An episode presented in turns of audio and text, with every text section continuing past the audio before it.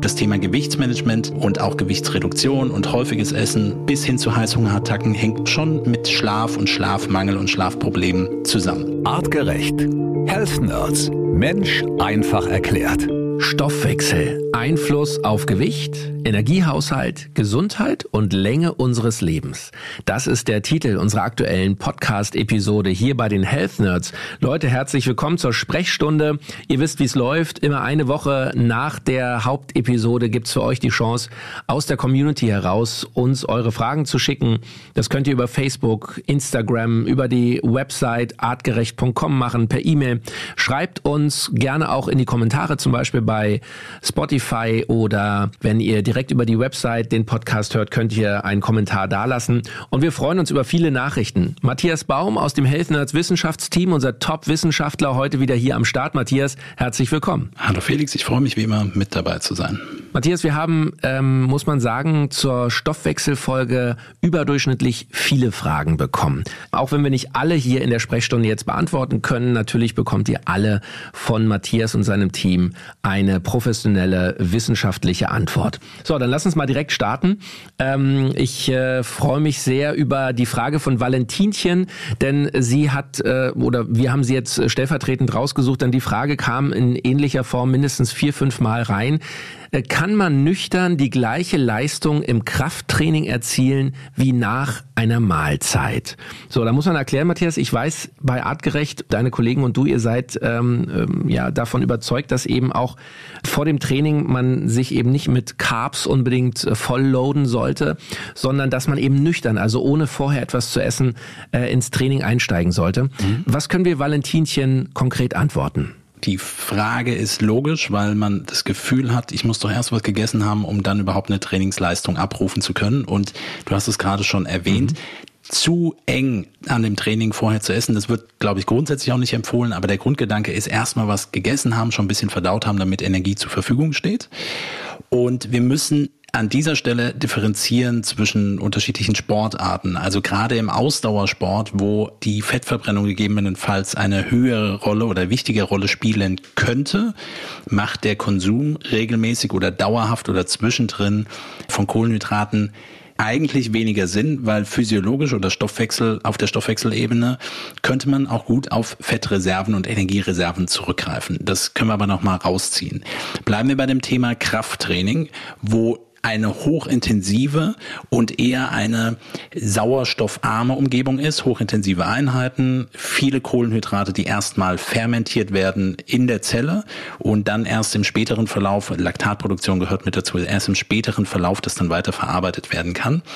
Die Frage, kann ich gleiche, äh, die gleichen Leistungen, auch mit vielleicht ein bisschen Vorerfahrung, das war auch nochmal eine Teilfrage von anderen, wenn ich das trainiere, kann ich die gleichen Leistungen abrufen. Prinzipiell spricht nichts dagegen. Aber, und da müssen wir den Stoffwechselweg, das ist das, was ich Anfang der letzten Episode gesagt habe, auch unterscheiden und auch eine Zieldefinition unterscheiden. Das eine ist, dass ich sage, metabolische Flexibilität ist gut. Das muss man unter Umständen nicht an Trainingstagen, Krafttraining, Hypertrophietraining trainieren. Ja, man kann sich auch vorbereiten, kann seine Leistung abrufen und metabolische Flexibilität an Nicht-Trainingstagen oder Tagen, wo man sich mehr mit Joggen, Laufen oder eher äh, Beweglichkeitsübungen oder sonstigem ausübt im Training, quasi darüber umsetzen. Aber im Krafttraining selbst steht mir dann gegebenenfalls weniger Energie zur Verfügung und jetzt ist es wichtig, ich gehe natürlich in einen katabolen Prozess. So, das heißt, wenn man in meinem Krafttraining gezielt darauf angesetzt ist, Muskelmasse aufzubauen, dann sind katabole abbauende Prozesse nicht so sinnvoll. So, das heißt, da spielt das ein bisschen entgegen, dass die Leistung prinzipiell abgerufen werden kann. Da habe ich wenig Zweifel dran. Jetzt kann man natürlich in Wettkampfleistung und und und sonstigem noch drüber hinausgehen, wo man ehrlicherweise sagen muss, klar, dann passt sich Ernährung Ernährung nochmal an. Da ist das Ziel einfach ein anderes. Aber für Breitensportler kann man auch ein Krafttraining absolvieren, ohne direkt davor gegessen zu haben. Also dafür sollten Reserven ausreichen. Und ähm, wenn es wirklich um, um sportliche Leistung und Steigerung geht, muss man nochmal anpassen. Und ähm, da verändert sich definitiv das Ziel. Und wir wollen nicht den anabolen Prozess stören durch katabole abbauende Prozesse oder regenerative Prozesse, weshalb wir dieses Thema der metabolischen Flexibilität immer wieder ansprechen. Mhm.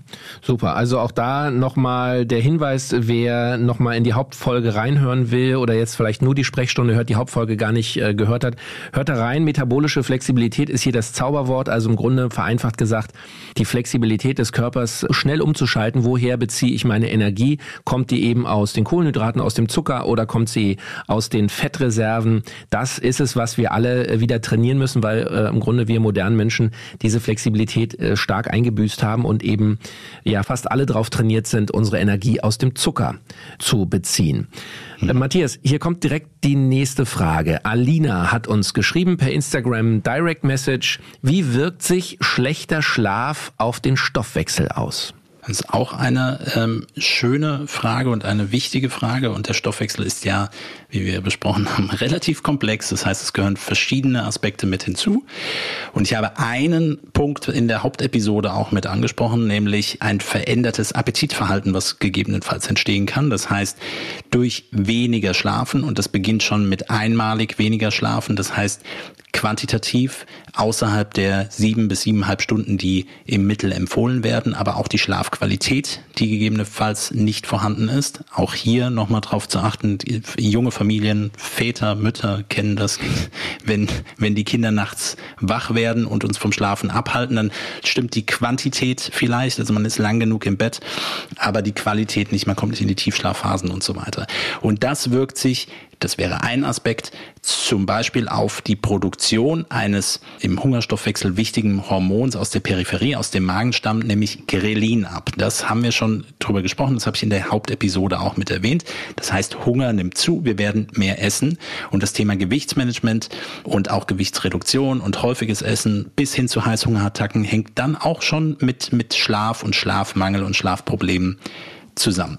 Jetzt geht es aber noch deutlich weiter. Das heißt, es ist nicht nur das Thema äh, Hunger entscheidend, sondern wir gucken uns lieber den zirkadianen, also den Tag-Nacht-Rhythmus an. Und wenn wir die Nachtzeit nicht zur Regeneration nutzen, und ausreichend schlafen und ausreichend Melatonin produzieren, unser Immunsystem in der Nacht arbeiten kann, dann wird uns Kapazität fehlen zu regenerieren.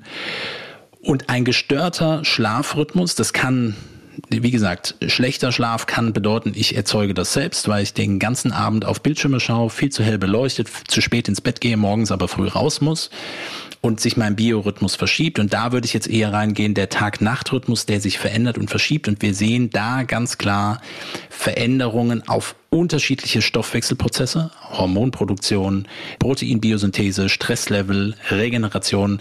All das hängt logischerweise mit dem Stoffwechsel zusammen. Also es geht nicht nur um tendenziell, dass man bei schlechtem Schlaf auch mehr zunehmen könnte, weil Grelin mehr produziert wird, sondern insgesamt negative Auswirkungen auf diverse Stoffwechselprozesse. So deswegen ist auch bei mir in Therapieempfehlung ganz häufig Schlaf äh, zumindest erstmal eine Frage, die man stellt. Also wie sieht es mit dem Einschlafen, mit dem Durchschlafen und mit dem morgens Aufwachen aus? Welche Auffälligkeiten gibt es? Man kann das noch genauer analysieren und Schlafoptimierung bedeutet Verbesserung der Regeneration und wird sich positiv auf den Stoffwechsel auswirken.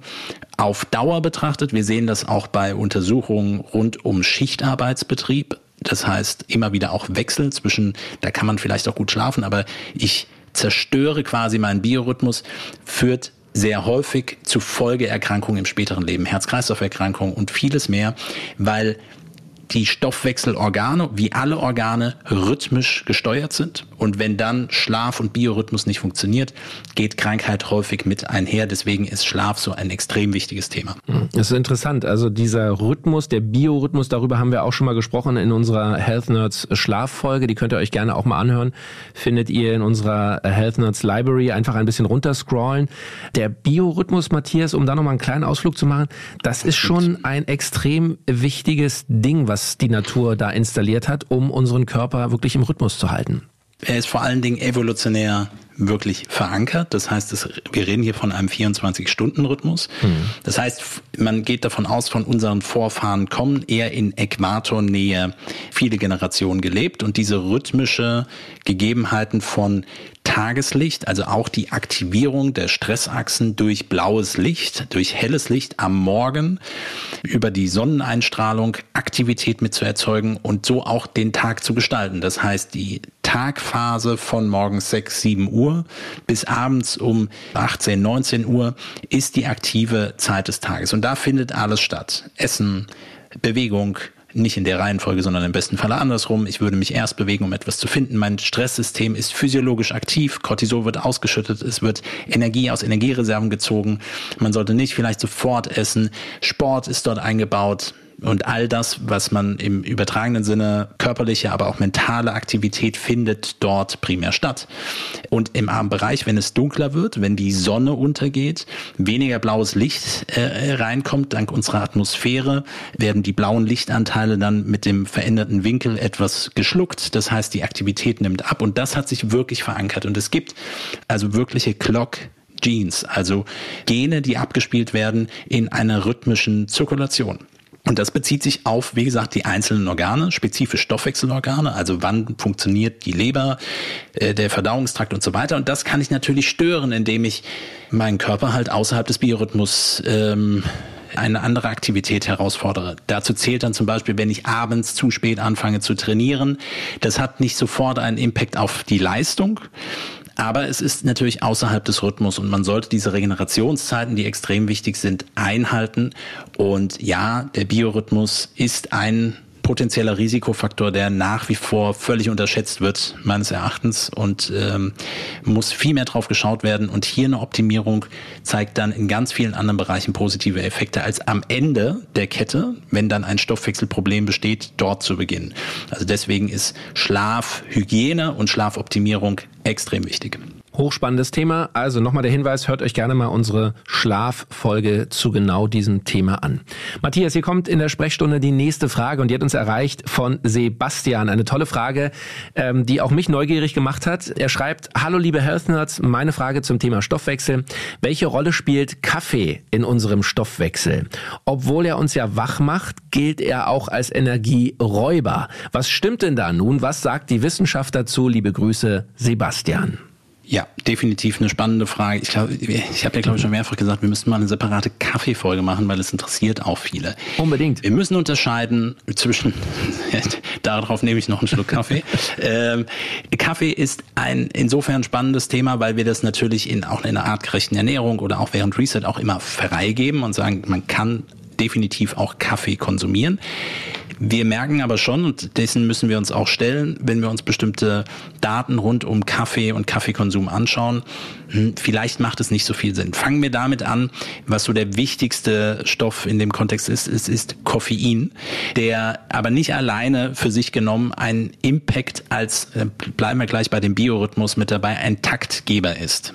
So, Taktgeber heißt, er beeinflusst den Zellstoffwechsel, sorgt im Umkehrschluss für Stresssituationen und das ist das, was viele Befürworter von Kaffee eben mit, mit aufgreifen. Es aktiviert den Stoffwechsel, es fördert die Stressachsenaktivität, Energie wird verbraucht, Kalorien werden verbrannt. Das klingt ja erstmal alles, dass man das dann gut mit einbauen könnte und sich für eine schnellere Stoffwechselleistung quasi bietet. Aber es hat eben auch Auswirkungen auf das zentrale Nervensystem und jetzt kommt ein interessanter Punkt. Punkt. Es gibt eine neuere Untersuchung zu dem Thema, macht uns denn Kaffee eigentlich wirklich wach oder ähm, bilden wir uns das vielleicht auch ein? Zwar beeinflusst Koffein und auch andere Bestandteile das zentrale Nervensystem. Im Umkehrschluss ist aber nicht so, dass äh, man sagen kann, okay, es kommt rein und sofort beginnt eine Aktivität, weil verglichen mit einer Placebo Kaffeekonsum ähm, zeigen sich ähnliche Aktivitäten, weil man ja denkt und weiß und gelernt hat, dass ein Kaffee morgens wach macht. Das ist ähnlich wie mit dem Frühstück auch. Frühstücke morgens, damit du fit für den Tag bist. Und wenn wir uns, und das passt eigentlich sehr gut zu der Frage, was ist, wenn der Schlaf nicht gut funktioniert und Menschen, die dann auch ein bisschen kokettierend das Thema, sprich mich bitte nicht morgens vor meinem ersten Kaffee an und ich brauche den erstmal, um wach zu werden, dann ist das eine morgendliche Routine, die aber weniger wirklich mit dem Wachwerden zu tun hat. Und im Idealfall ist es so, ich habe so gut geschlafen, dass ich morgens ohne Wecker mit den ersten Sonnenstrahlen aufwache. So sollte es im Idealfall physiologisch sein. Ich weiß mit den Gegebenheiten, dass wir Räume abdunkeln und die Sonne uns nicht wirklich in die Augen scheint und wir Lichtverschmutzung haben, ist die Situation nicht so und im Jahreszeitenverlauf verschiebt sich das logischerweise auch nochmal. Aber der Kaffee selbst beeinflusst die Rhythmik der einzelnen Organe. Das heißt, zu spätes Kaffeetrinken macht keinen Sinn, aber es macht nicht wirklich wacher. Versteht ihr? Also das ist ein wesentlicher Aspekt, den man mitnehmen muss. Es beeinflusst den Stoffwechsel und jetzt kommt ein wichtiger Punkt mit dazu. Es sorgt für Stress, den wir auf der einen Seite auf Stoffwechselebene quasi positiv beschreiben, weil wir sagen, okay, Stresshormone werden durch den Kaffeekonsum, auch andere Bestandteile in Kaffee, aber Koffein selbst auch, wird der Stoffwechsel aktiver, er verbrennt mehr Energie, also mehr Kilokalorien, die verbraucht werden. Und das wäre ja auf Stoffwechsel, für die Stoffwechselrate, für Leute, die vielleicht ein Thema haben, den Stoffwechsel anzuregen, etwas Positives. Aber die Menschen, die mit Müdigkeit sowieso auch ein Thema haben, und das ist ein wichtiger Punkt, sind häufig eben mit einem chronisch aktiven Stresssystem auch ausgestattet im Alltag. Ne? Der Tag ist stressig. Den Stress begegnen wir nicht mit Bewegung, sondern haben unseren stressigen Alltag und wir müssen alles abarbeiten und das versuche ich irgendwie mit Kaffee zu kompensieren. Und eine Empfehlung ist ganz klar, Kaffee trinken kann man machen. Also in den meisten Fällen wird es auch gut vertragen. Wenn aber Menschen auch zu mir kommen und sagen, oh, Energiemangel, ich fühle mich schlapp, ist Kaffee eines der ersten Dinge, die ich erstmal rausstreichen würde. Und dann gehen wir in eine Kaffeeentwöhnung auch rein, weil sich der Mehrstress nicht positiv darauf auswirkt und wir, wie gesagt, auf die Wachheit sowieso keinen Einfluss haben können. Und ja, Energieräuber in dem Sinne, dass dieser Stoffwechsel-Impact auf das aktive Stresssystem bei schon gestressten Menschen eher kontraproduktiv ist. Und es ist natürlich nicht sinnvoll, sich mit externen Drogen vollzupumpen, um wach zu werden. So, deswegen würde ich erst auch hier mit der Schlafhygiene und einem funktionierenden Schlaf starten. Und wenn ich mich morgens wieder fit und wach fühle und ich alle Empfehlungen quasi, die ich auch gerne mitgebe, zum Thema Schlaf umgesetzt worden sind und sich das positiv entwickelt hat, dann kann man irgendwann nochmal wieder über Kaffee nachdenken. Aber es sollte nicht der erste Griff morgens sein. Ich hoffe, das erklärt es. Okay, also äh, umso näher sind wir, glaube ich, Matthias, einer Kaffeefolge gekommen, die wir hier bei den Health Nerds unbedingt mal machen äh, sollten. Vielleicht können wir auch bei Instagram mal eine Umfrage starten, wie viel Prozent äh, unserer Community denn regelmäßig Kaffee trinkt. Wir haben auch mit äh, deinem äh, lieben Kollegen Daniel Reheis schon über das Thema Kaffee getrunken, der auch großer Kaffee-Fan ist, äh, genau wie ich, aber äh, auch eine Phase hatte, wo er mal komplett auf Kaffee verzichtet hat, von heute auf morgen wie einen harten Entzug gemacht hat und ich erinnere mich, er hat berichtet, dass er viel, viel besser geschlafen hat als vorher. Also vielleicht ist das tatsächlich mal ein Thema, was wir alle mal ausprobieren können, wenn wir beim Thema Schlafen Probleme haben. Und das darf man eben auch nicht vergessen. Deswegen würde ich es bei Menschen mit chronischer Müdigkeit, chronischem Stress über den Tag hinweg auch eher rausnehmen. Es wirkt sich positiv auf den Schlaf aus. Für viele wird es der Beginn schwierig sein und man hat wirklich diese, diese Entwöhnung davon, auch ein, ein Craving. Ich brauche jetzt vielleicht einen Kaffee und Kopfschmerzen ist häufig noch ein Thema, was, was, äh, was dann mit einhergeht, ein paar Tage und danach ist gut. Und dann wirkt sich das definitiv, also das wirklich mal für sich auch zu überprüfen. Mal, wie gesagt, als Testphase ein, zwei Wochen. Ich weiß, ich habe das auch einmal gemacht, als wir eine Tour durch die Pyrenäen gemacht haben. Zu der Zeit habe ich unfassbar viel Kaffee getrunken, weil ich der festen Überzeugung war, ich tue meinem Stoffwechsel ja auch wirklich was richtig Gutes. Klar, den Stress, den kompensiere ich über den Tag.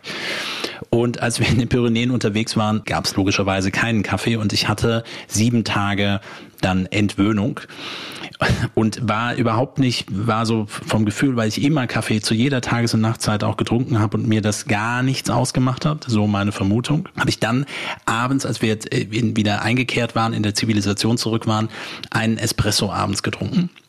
Und äh, in der Nacht, also es war dann sehr strukturierend für mich, konnte ich unfassbar viele Themen in meinem Kopf aufarbeiten, aber ich habe nicht eine Sekunde geschlafen. Und da merkt man natürlich, dass Koffeinrezeptoren sich natürlich auch sehr schnell daran gewöhnen, dass dann nicht mehr immer etwas andockt. Und das ist eben auch das Thema, ich brauche dann gegebenenfalls auch mehr und mehr und mehr Kaffee und dieses verteilte Kaffeetrinken über den Tag. Und da reden wir noch nicht über die eigentliche Qualität des, des Kaffees, ne, mit den Inhaltsstoffen. Und je nachdem, was man an Kaffeemaschinenmethode hat, also ob man Siebträger hat oder Kaffeepulver verwendet und wie man es auch immer aufkocht. Also ich nicht jetzt eine Barista-Antwort darauf zu geben, äh, aber wenn man zum Beispiel Kaffeekapseln verwendet äh, mit Aluminium, Plastik mit dabei, äh, mit verschiedenen Süß, Süßstoffen oder äh, anderen Stoffen, die noch noch den Kaffeegeschmack verbessern, hat das natürlich auch nochmal Auswirkungen auf den Stoffwechsel. Jetzt weniger in, in Richtung Wachheit oder Stressaktivität, sondern suggeriert gegebenenfalls auch gerade eher eine Mahlzeit und verändert dieses Kaffeeerlebnis ja auch nochmal mit dazu. Mhm. Auch da nochmal der Hinweis, da haben wir eine Folge gemacht zum Thema Milch und Milchersatzprodukte. Da geht es genau um diese Themen Hafermilch, Kokosmilch, Mandelmilch, äh, Sojamilch, weil natürlich, äh, klar, äh, viele Menschen trinken ihren Kaffee nicht schwarz, sondern mit einem ähm, Mildungsmittel, was es ein bisschen, bisschen weniger bitter macht. Und äh, mhm. da ist die Frage, welche Milchalternative oder ist es eben doch die gute, äh, echte Kuhmilch, äh, sollte man reinmachen? Ähm, auch da gab es interessante Erkenntnisse von euch in der Spezialfolge, also auch hier gerne mal rein reinhören. Matthias, wir müssen äh, die nächste Frage äh, beantworten, denn die Zeit rennt schon wieder. Ja. Äh, uns hat geschrieben der Dominik. Hey Jungs, ich verfolge euren Podcast schon länger. Ich bin selbst Leistungssportler und achte sehr auf meine Ernährung. Muss jedoch einfach auch sehr viele Kohlenhydrate und teilweise eben auch einfache Kohlenhydrate zu mir nehmen, um meinen Kalorienbedarf zu decken. Deshalb habe ich zwei Fragen. Wie viele einfache Kohlenhydrate sind als Leistungssportler denn okay? Und würdet ihr trotzdem ein Intervallfasten empfehlen. Zudem würde ich gerne euer Produkt Lactoferin versuchen, da ich mich oft abgeschlagen und müde fühle. Würdet ihr die Kombination mit Eisen empfehlen? Liebe Grüße und vielen Dank im Voraus, Dominik. Wir wissen jetzt natürlich nicht, welchen Leistungssport. Also es passt zu dem Thema, was ich eben mit dem Krafttraining und dem Intervallfasten oder auch dem nüchtern Trainieren gesagt habe. Wir müssten etwas genauer drauf schauen, was so betrieben wird. Eine Sache, da würde ich entgegensprechen, das ist nämlich das Thema, ich muss, also es ist auch ein Glaubenssatz, ich muss viele Kohlenhydrate essen, weil ich muss ja meine Kalorien abdecken. Kalorien abdecken, wenn wir es jetzt nur wirklich auf die Kaloriendichte betrachten würden, würde ich natürlich sagen, ja gut, ähm, vier Kilokalorien äh, pro Gramm Kohlenhydrate und äh, neun Kilokalorien pro Gramm Fett. Also äh, wo steckt mehr Energie möglicherweise mit drin? Ich verstehe das. Ich verstehe auch, dass in der Sporternährung, gerade eben auch im, im Ausdauersport, Triathleten vielleicht auch die Kohlenhydratmenge ein Thema ist.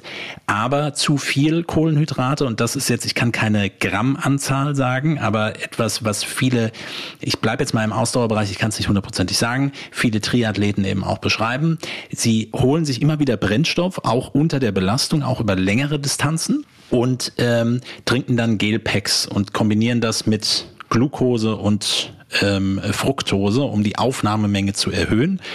Aber der Darm kann eben nur eine gewisse Menge an Glucose und auch Fructose verarbeiten und ansonsten entstehen Verdauungsprobleme und das kann man trainieren, also den Darm darauf zu trainieren, höhere Kohlenhydratmengen aufnehmen zu können. Aber so Grenzbereiche äh, zwischen 30 bis zu 50 Gramm ist dann äh, wahrscheinlich auch die Obergrenze. Bei Leistungssportlern, und das ist jetzt auch ein wichtiger Punkt, sieht man es natürlich auch nicht, wie wir es vielleicht bei Menschen sonst sehen würden, die viele Kohlenhydrate konsumieren und sich zu wenig bewegen die sehen doch trainiert aus, es ist doch alles gut, ich verbrenne das ja auch sofort wieder. Und jetzt kommt hier wieder das Thema der metabolischen Flexibilität. Es ist gar keine Frage und kein Thema, dass das möglich ist und dass auch Leistungen abgerufen werden können und dass kein Leistungssportler, keine Leistungssportlerin meinen Worten folgen würde und würde sagen, erzähl so viel du willst von, ich reduziere Kohlenhydrate, ich werde aber meine Leistung nicht sofort abrufen können. Weshalb das viele tun, wenn sie in einer Off-Season sind, also nicht in der Hauptsaison, sondern die Möglichkeit haben, ihren Stoffwechsel Stoffwechsel flexibler zu gestalten. Und das sind die Punkte, die wir in der Hauptfolge besprochen haben. Mahlzeitenfrequenz, intermittierendes Fasten, Kohlenhydratreduktion, um die Fettverbrennung quasi mit zu optimieren. Das muss nicht keine strikte Diät sein, sondern sich da quasi mit ranzutasten. Worauf ich hinaus will, und das ist ja auch die Frage, macht dann Intervallfasten Sinn? Ja, um den Stoffwechsel zu ökonomisieren, auf jeden Fall. Macht es Sinn in der Vorbereitung auf den wichtigsten Wettkampf des Jahres? Nein. Gehört genauso zum Training mit dazu und die metabolische Flexibilität zu trainieren braucht etwas Zeit und ist am Anfang auch ein bisschen eklig. Fühlt sich nicht so gut an, wenn man irgendwie eine Standardleistung abrufen möchte und äh, wir, wir haben das auch immer mal wieder Menschen, die sich auch während der Saison dazu entscheiden, Reset durchzuführen durchzuführen und dann wird schon angepasst und dann heißt es, oh, mir fehlen die Kohlenhydrate, ich kann meine Standardleistung so nicht mehr abrufen, was ist hier los? Und ja, das ist Training für den Stoffwechsel, aber was dann passiert, die Effekte danach, die Wochen danach, dass die Zellen merken, oh, hier ist Energiemangel, wir müssen besser mit der wenigen Energie umgehen können. Und dann werden sie anfangen, neue Mitochondrien zu bauen, insulinsensitiver zu werden, beziehungsweise Glukosetransporter aufzubauen. Und dann kann ich später mit weniger Energie mehr Leistung bringen, weil es schneller und effizienter verstoffwechselt wird. Ökonomisierung des Stoffwechsels quasi durch den Versuch, äh, metabolisch flexibler zu werden, das heißt unter anderem Fett mit heranzuziehen, aber auch die Energie besser zu verwerten. Ich würde es also mit einbauen. Ja, kommt immer darauf an, wo ich gerade in der Saison stehe und letztendlich auch, und jetzt habe ich nur in Richtung Ausdauer gesprochen, welche Sportart es ist. Es gibt natürlich Sportarten, die lieben auch das Thema der, äh, der Kohlenhydratverbrennung, also alle äh, Sprintsportarten äh, im Kraftsport kommt das quasi nochmal mit hinzu, aber es braucht eben auch noch andere Substanzen. Nochmal, es gibt essentielle Fettsäuren, es gibt essentielle Aminosäuren, es gibt keine essentiellen Kohlenhydrate wichtiger Brennstoff, Umwandlung, alles Richtung Glucose, aber ich kann sie überall raus auch verwerten und beziehen. Zwar nicht aus Fettsäuren direkt, aber ich kann Aminosäuren dafür umbauen, um den Glukosestoffwechsel eingespeist zu werden und dort quasi Energie zu verbrennen oder aus den Reserven etwas rauszuziehen. Das auf Ebene der Themen Kohlenhydratmenge. Man kann das umsetzen. Es wird im Laufe der persönlichen Leistungssportkarriere auch erstmal keinen Abbruch tun. Wir können die Hypothese in den Raum stellen, ob man effizienter noch werden könnte und auf dem Energieniveau noch mal etwas machen könnte. Da kann man sich auch viele Profiathleten äh, noch mal anschauen, die da sicherlich auch an verschiedenen Stellen mit Ernährung und äh, auch Mahlzeitenfrequenz experimentieren und auch gute Erfolge mit erzielen können. Spannend wird es, wenn die Leistungssportkarriere irgendwann mal aufhört.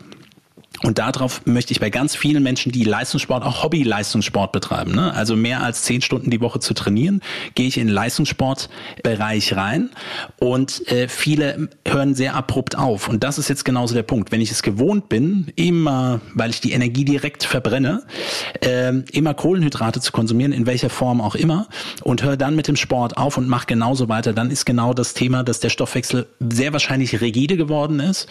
Jetzt habe ich nicht mehr die körperliche Aktivität und ich habe eine schnelle Gewichtszunahme, Insulinresistenz, die entsteht, Prädiabetes, Diabetes und so weiter, die Richtung, die das dann einschlagen kann. Deswegen ist Abtrainieren so wichtig und spätestens am Ende der Karriere lohnt es sich, die metabolische Flexibilität in den Vordergrund zu rücken und das mitzutrainieren. So, das ist der eine Teil und der andere Teil äh, Verwendung von Lactoferrin, gegebenenfalls auch Iron, also Kombination Lactoferrin, Eisen aus einer pflanzlichen Quelle, die gut verträglich ist und Vitamin C, weil es sich hier irgendwie mit Müdigkeit und Abgeschlagenheit ein wichtiges Thema ist. Auch hier wieder passt genau in die Reihe rein. Biorhythmus, Regeneration, darauf ist zu achten, darauf müssen wir ähm, schauen. Gibt es vielleicht auch noch andere Faktoren, die eine Rolle spielen können, außer der Eisenhaushalt? Lactoferrin selbst auch für Regulation des Immunsystems und äh, im Kontext des Darmmikrobioms sicherlich spannend für den Einsatz. Ich würde hier aber eher auch nochmal auf das Thema Aminosäuren, nochmal essentielle Aminosäuren vor allen Dingen verweisen, auch auf das Thema Amin, um hier quasi ausreichend abgedeckt zu sein. Und zwar im besten Falle direkt nach der sportlichen Einheit, damit je nachdem, welches Training stattgefunden hat, sofort auch anabole Prozesse angeregt werden können und der gesamte Organismus zügig mit Aminosäuren versorgt wird. Und das andere Thema Energiehaushalt verweise ich gerne nochmal auf das Thema Energy, auch auf eine Episode dazu, die wir mal gemacht haben. Und das Thema Ribose, also auch ein Zucker, aber eben insulinunabhängig in der Aufnahme.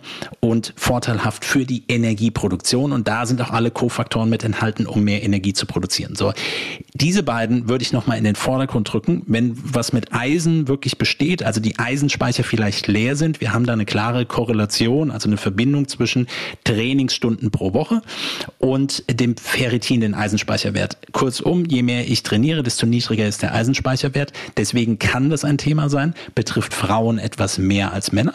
Aber Eisenspeicher oder Eisenhaushalt sich genauer anzuschauen, macht definitiv Sinn. Dann würde ich Iron einsetzen. Zur Unterstützung Lactoferrin morgens und abends, möglichst nüchtern. Und Energy und Amin sind schon zwei Komponenten, die ich vor dem Training, Energy oder auch währenddessen, auch in Kombination, wenn ich mich für andere Kohlenhydratquellen entscheide, gut verbinden kann. Und Amin, um die Regeneration direkt einzuläuten. Und ich denke, dann hat man auf dieser stofflichen Ebene schon sehr viele Sachen abgedeckt, die gegen die Müdigkeit und Abgeschlagenheit etwas tun können. Und ansonsten etwas zurückspulen, nochmal sich zum Thema Schlaf und Schlafhygiene anhören, dass wir da wahrscheinlich durch die Optimierung auch vieles Positives mit beeinflussen können. Dominik, eine sehr ausführliche Antwort. Du siehst, hier wird jeder von unseren Wissenschaftlern äh, versorgt mit Wissen. Äh, Matthias, äh, herzlichen Dank, dass du da auch so tief äh, äh, einsteigen kannst. Das ist immer wieder faszinierend. Ähm, ich bin sicher, Dominik hat hier äh, wieder was mitgenommen und ja, schreib uns gerne mal, Dominik, ob du dein Training, dein Lifestyle entsprechend anpassen kannst und ähm, gerne mal melden in ein paar Wochen oder Monaten, ob das tatsächlich eine Veränderung, eine Auswirkung auf deine Performance Performance und auch auf deinen Schlaf hatte. Matthias, wir sind schon wieder am Ende angekommen ähm, ja. und äh, eine Frage ist noch reingekommen, die sehr fachspezifisch klingt, zumindest für mich als Laien. Vielleicht kannst du sie kurz und knapp beantworten, damit wir hier nicht zu sehr überziehen.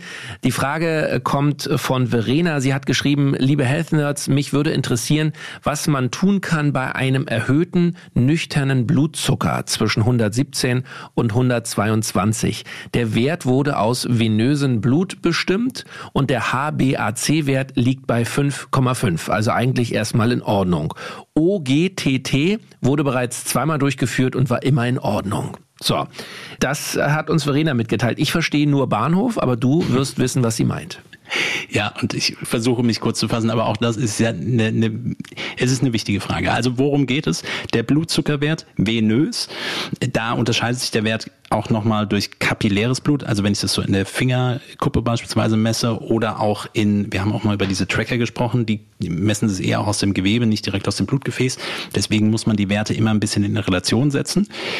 Erstmal ist der Blutzuckerwert eine Momentaufnahme, das muss man einfach mit berücksichtigen. Deswegen würde ich mich nicht sofort darauf versteifen. Der ist gegebenenfalls etwas höher einzustufen mit 117 bis 122 Milligramm pro Deziliter.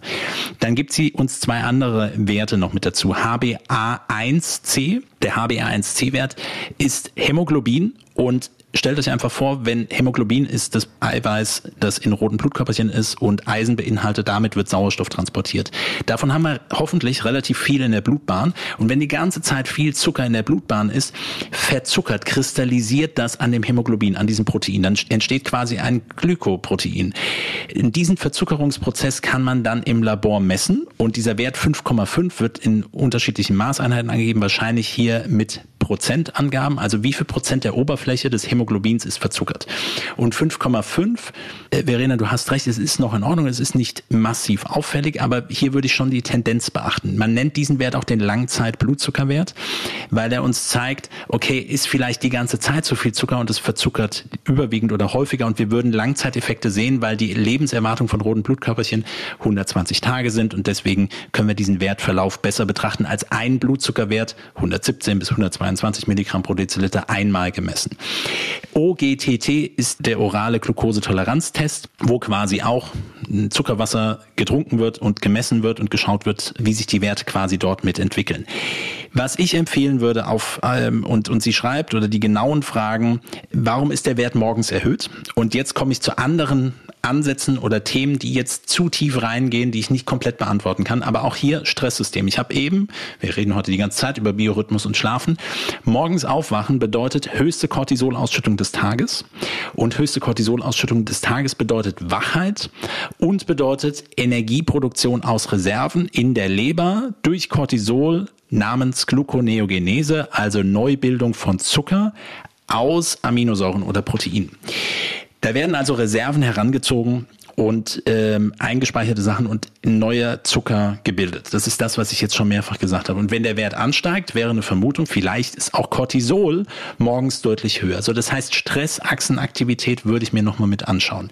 Ja, die Verzuckerung ist nicht so hoch. Ich würde aber auch mal auf das Thema der Triglyceride schauen. Wie sind die eigentlich? Sind die auch schon über 100, über 120, 150?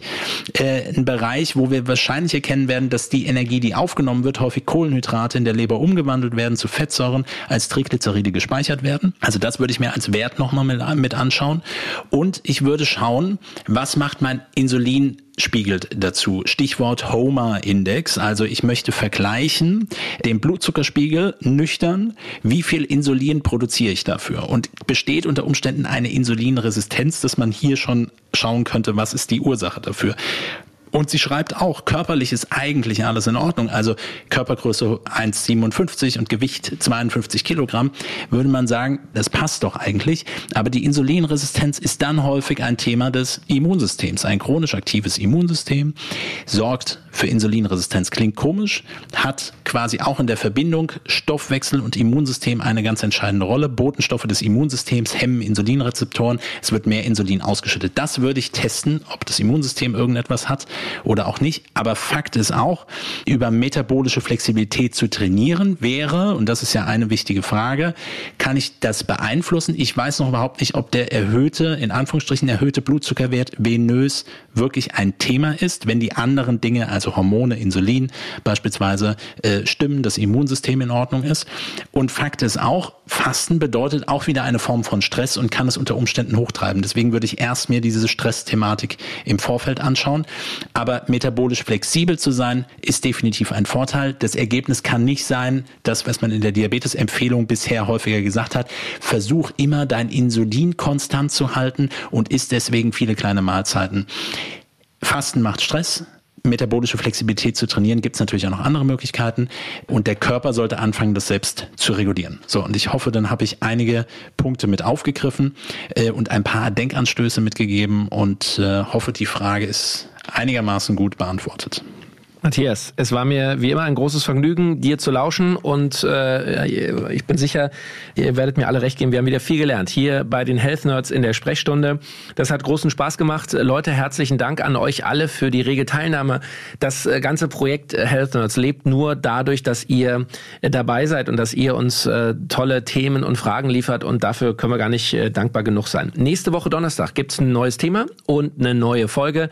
Bis dahin bleibt alle schön gesund, bleibt neu neugierig und vielen Dank. Vielen Dank. Der Mensch im 21. Jahrhundert. Wohin hat uns die Evolution geführt? Wie hängen Körper, Psyche und Gesellschaft zusammen? Welchen Einfluss haben Ernährung, Bewegung und Stress auf den Superorganismus Mensch? Mit spannenden Gästen besprechen die Health Nerds von Artgerecht komplexe wissenschaftliche Fakten und Erkenntnisse der Evolution für dauerhafte Gesundheit durch einen artgerechten Lebensstil in der modernen Welt. Mit praktischen, sofort anwendbaren Tipps und cleveren Lifehacks. Health Nerds. Mensch einfach erklärt. Ein All Ears on You Original Podcast.